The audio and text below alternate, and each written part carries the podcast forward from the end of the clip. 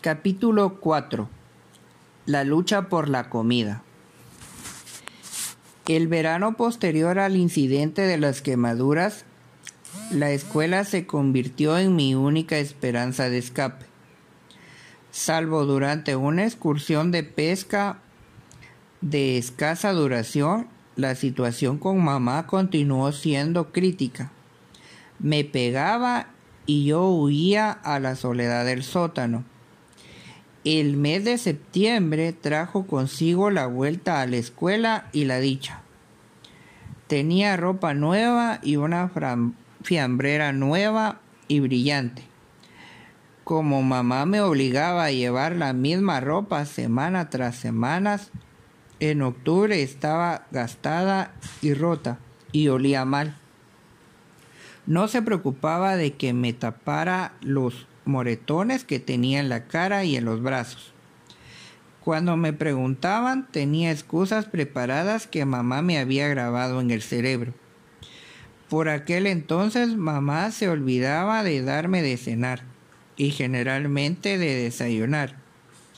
En el mejor de los casos me dejaba comer las sobras de los cereales de mis hermanos pero solo si había acabado las tareas domésticas antes de ir a la escuela.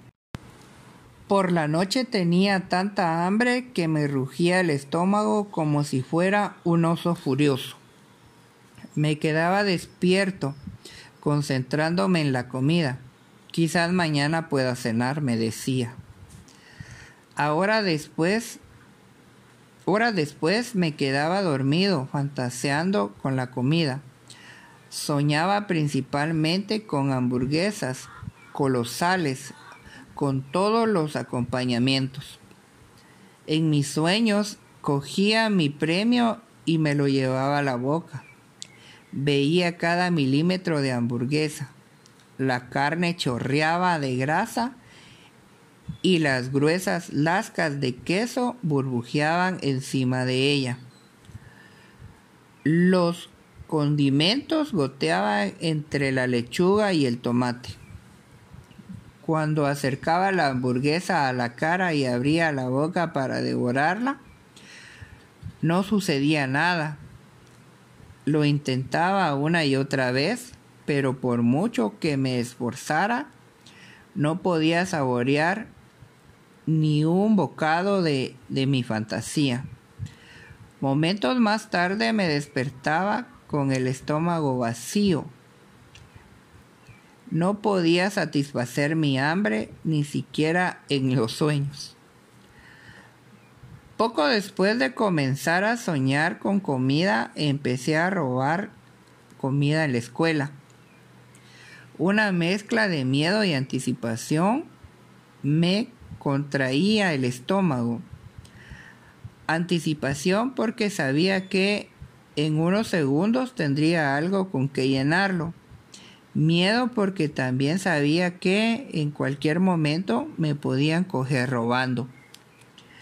Siempre robaba la comida antes de, de que comenzara la, la escuela. Mientras mis compañeros jugaban fuera del edificio, me dirigía a hurtadillas a la pared que estaba frente a mi aula matinal.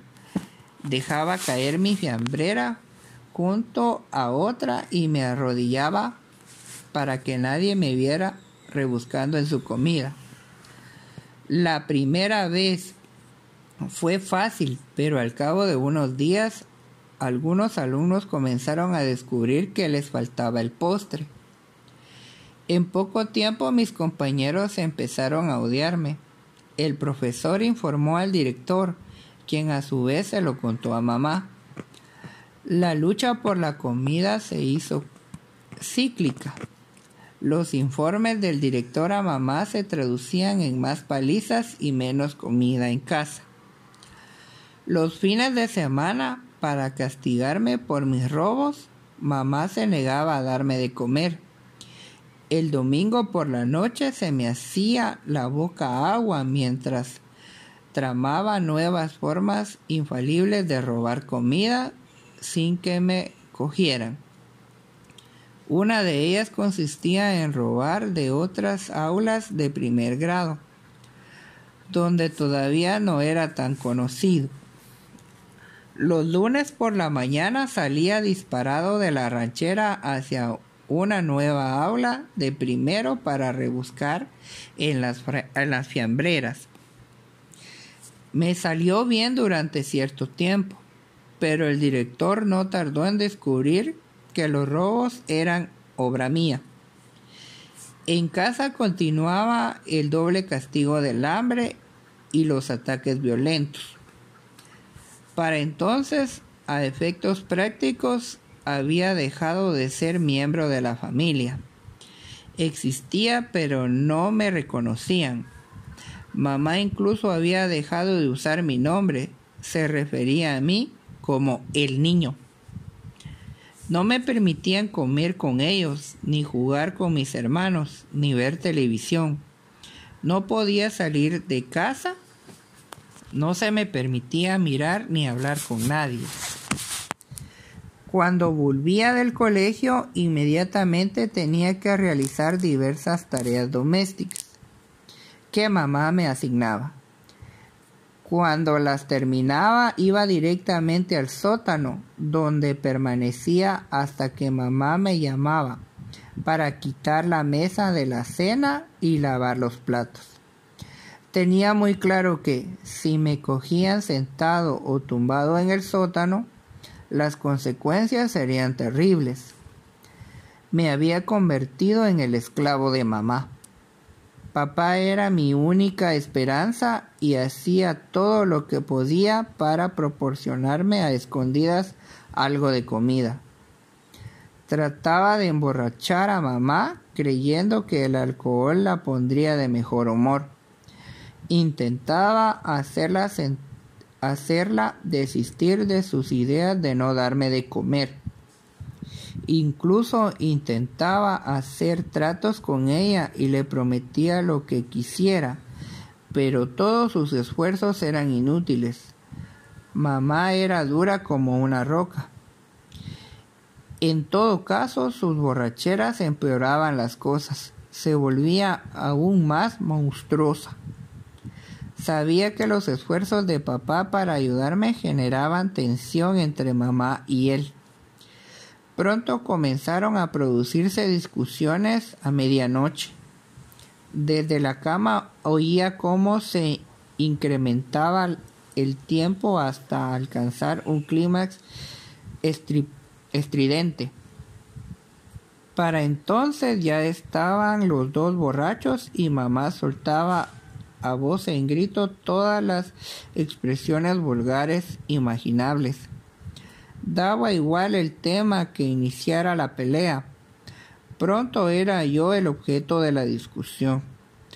Sabía que papá trataba de ayudarme, pero a pesar de eso, temblaba de miedo en, en la cama. Sabía que papá iba a perder, lo que empeoraría mi situación al día siguiente.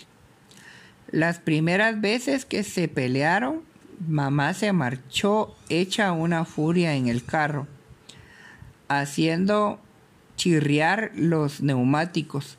Solía volver al cabo de menos de una hora. Al día siguiente ambos se comportaban como si nada hubiera pasado. Agradecía a papá que encontrara una, una excusa para bajar al sótano y darme a escondidas un trozo de pan. Siempre me prometía que lo seguiría intentando. A medida de que las discusiones entre ellos se, se volvieron más frecuentes, papá comenzó a cambiar con frecuencia. Después de una de ellas, metía ropa para un día en una bolsa de viaje y se marchaba a trabajar en mitad de la noche. Cuando se iba mamá me sacaba de la cama y me arrastraba a la cocina. Mientras tiriteaba en pijamas, me abofeteaba persiguiéndome de un extremo al otro de la habitación. Una de mis técnicas de resistencia era tumbarme en el suelo fingiendo no tener fuerzas para sostenerme de pie. Dicha táctica no me duró mucho. Mamá me levantaba por las orejas y se pasaba varios minutos gritándome a la cara, con su aliento que olía a whisky. Esas noches su mensaje siempre era el mismo. Yo constituía el motivo de que papá y ella estuvieran en problemas.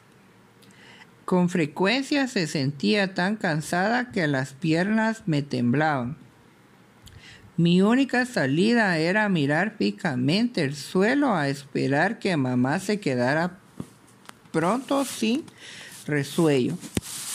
Cuando estaba en segundo grado, mamá quedó embarazada de su cuarto hijo. Mi profesora, la señorita Moss, comenzó a mostrar un interés especial por mí. Primero me preguntó por qué no prestaba atención le mentí diciéndole que me había quedado viendo la televisión hasta tarde. mis mentiras no resultaron convincentes y continuó indagando no solo sobre por qué tenía sueño, sino también sobre el estado de mi ropa y sobre los moretones que tenía en el cuerpo.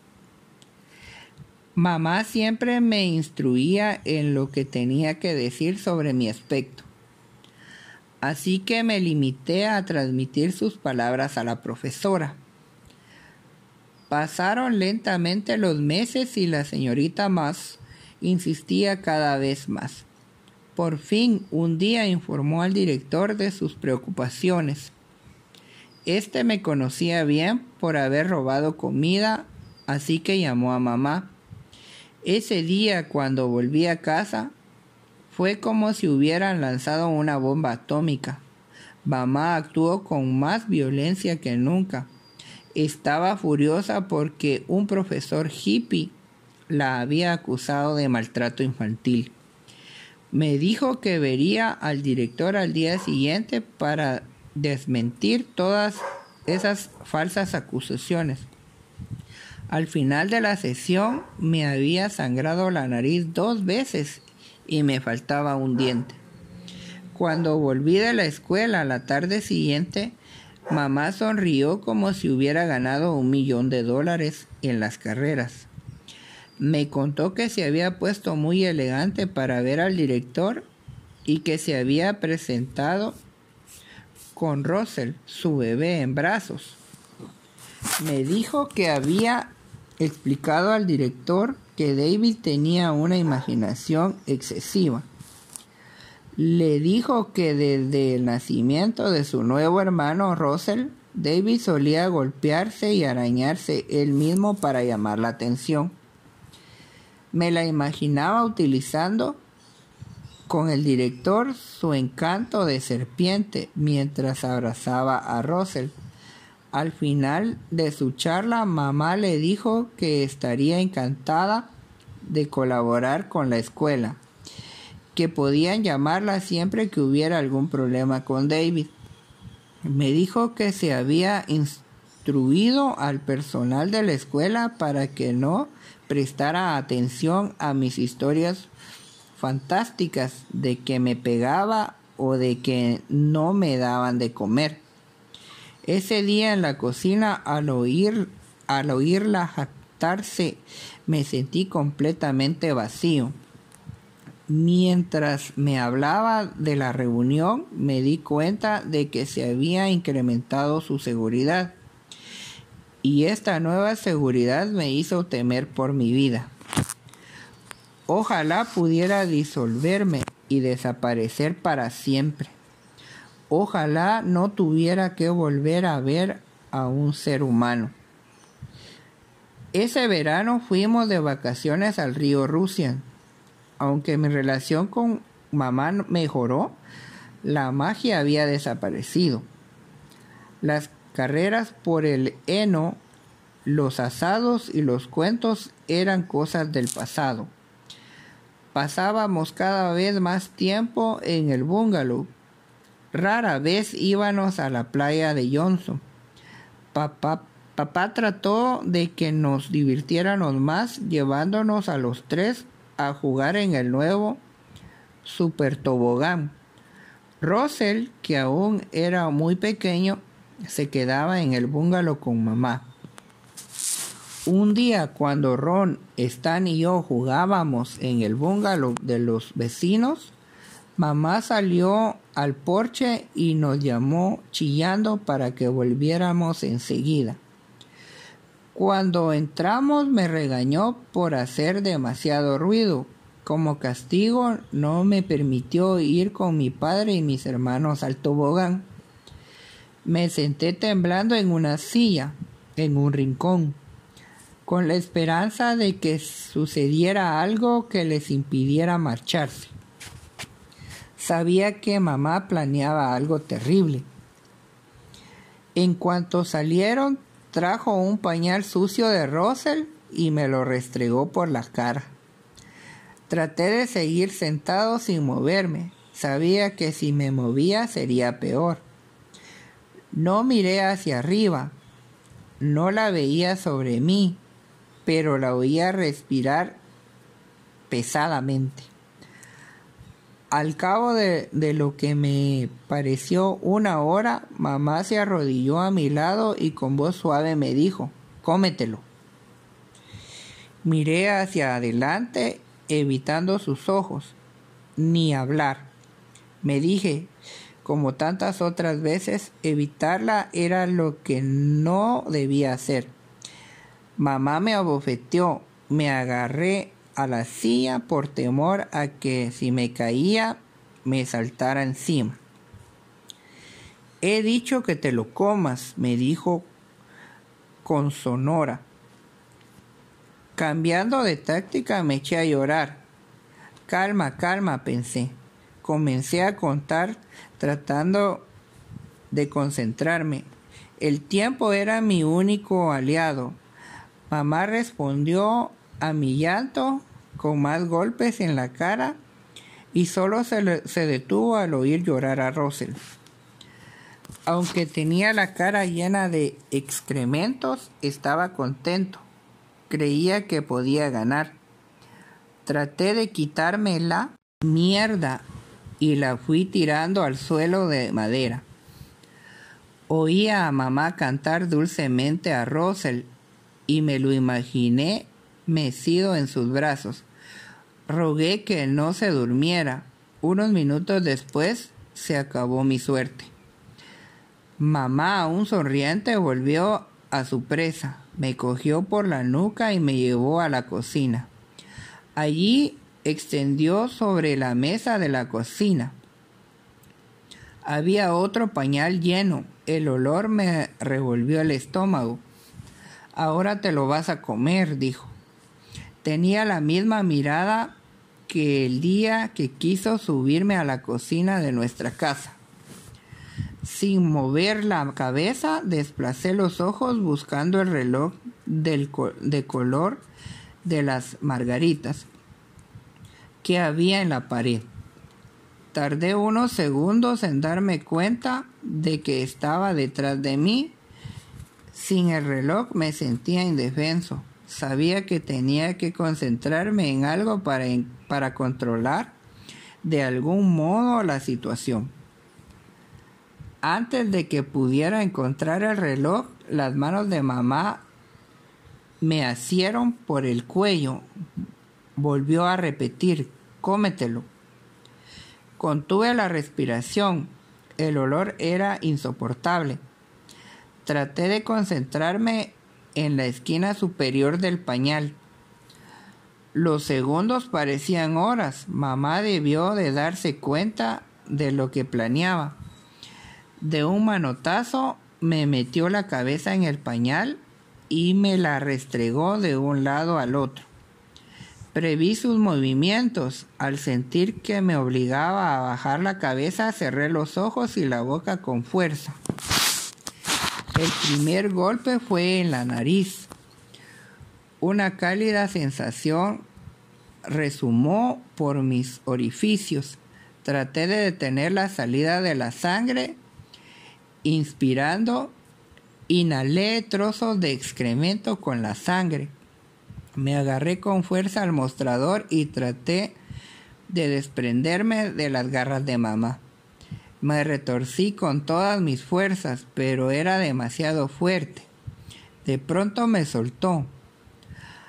Han vuelto, han vuelto, jadeó. Cogió rápidamente un paño del fregadero y me lo lanzó. Límpiate la mierda de la cara, bramó mientras frotaba las manchas marrones del mostrador. Me limpié la cara lo mejor que pude, no sin antes expulsar trozos de heces por la nariz. Al cabo de unos momentos mamá me introdujo un trozo de servilleta en la nariz llena de sangre y ordenó que me sentara en un rincón. Permanecí sentado allí lo que quedaba de la tarde, sin que el olor de los restos del pañal me abandonara. Mi familia nunca volvió a Río Rusian. En septiembre regresé a la escuela con la ropa del año anterior y mi antigua fiambrera verde y oxidada. Era la imaginación, la imagen de la vergüenza. Mamá me ponía la misma comida en la fiambrera todos los días. Dos emparedados de mantequilla de maní y unos bastoncitos de zanahorias resecos. Como que ya no era miembro de la familia no se me permitía ir a la escuela en la ranchera familiar. Mamá me, me obligaba a ir corriendo. Sabía que no llegaría a tiempo de robar comida a mis compañeros. En la escuela me hallaba totalmente marginado. Ningún niño se relacionaba conmigo. En el recreo de la comida engullía los emparedados mientras escuchaba a mis antiguos amigos inventarse canciones sobre mí. David, el ladrón de la comida, y Pilser, el apestoso, eran dos de las favoritas en el patio. No tenía nadie con quien hablar o jugar. Me sentía muy solo. En casa, mientras permanecía de pie en el garaje horas y horas, me entretenía imaginando nuevas formas de alimentarme. De vez en cuando papá trataba de entregarme a hurtadillas restos de comida, pero con escaso éxito. Me convencí de que para sobrevivir tendría que confiar en mí mismo en la escuela había agotado todas las posibilidades. Todos los alumnos escondían sus fiambreras o las metían en, en, el armario de los abrigos de la clase, que cerraba con llave. Los profesores y el director me conocían y vigilaban. Las posibilidades que tenía de seguir robando eran nulas o escasas. Al final concebí un plan que podía salir bien. Los alumnos no estaban autorizados a marcharse del patio durante el recreo de la comida. Así que nadie esperaría que yo lo hiciera. Mi idea era salir sin ser visto, ir corriendo a la tienda de comestibles de la zona y robar galletas, pan, papas fritas o lo que pudiera. Planeé mentalmente cada paso de mi proyecto. Mientras corría a la escuela a la mañana siguiente, conté las zancadas para calcular el, el, ritmo que llevaba y aplicarlo después a mi carrera hacia la tienda. Al cabo de unas semanas tenía toda la información precisa. Lo único que me quedaba por hacer era reunir el valor necesario para llevar a cabo mi plan. Sabía que tardaría más en ir de la escuela a la tienda porque había que subir una colina, de modo que me concedí 15 minutos. La vuelta cuesta abajo sería más fácil, así que calculé 10 minutos, lo que significaba que solo podía estar 10 minutos en la tienda. Cada día al ir y al volver de la escuela trataba de correr más rápidamente, alargando la zancada como si fuera un corredor de maratón. A medida que pasaban los días y mi plan ganaba en solidez, las ensoñaciones sustituían al hambre. Fantaseaba cuando realizaba las tareas domésticas. Mientras fregaba el suelo del baño de rodillas, imaginaba que era el príncipe del cuento, el príncipe y el mendigo. En calidad de príncipe sabía que podía dar por terminada la farsa de comportarme como un criado en cuanto quisiera. En el sótano permanecía de pie totalmente inmóvil, con los ojos cerrados, soñando que era el héroe de un libro de historietas. Pero mis sueños se veían interrumpidos por punzadas de hambre y mis pensamientos pronto volvían al plan para robar comida. Cuando tuve la seguridad de que mi plan era infalible, estaba demasiado asustado para ponerlo en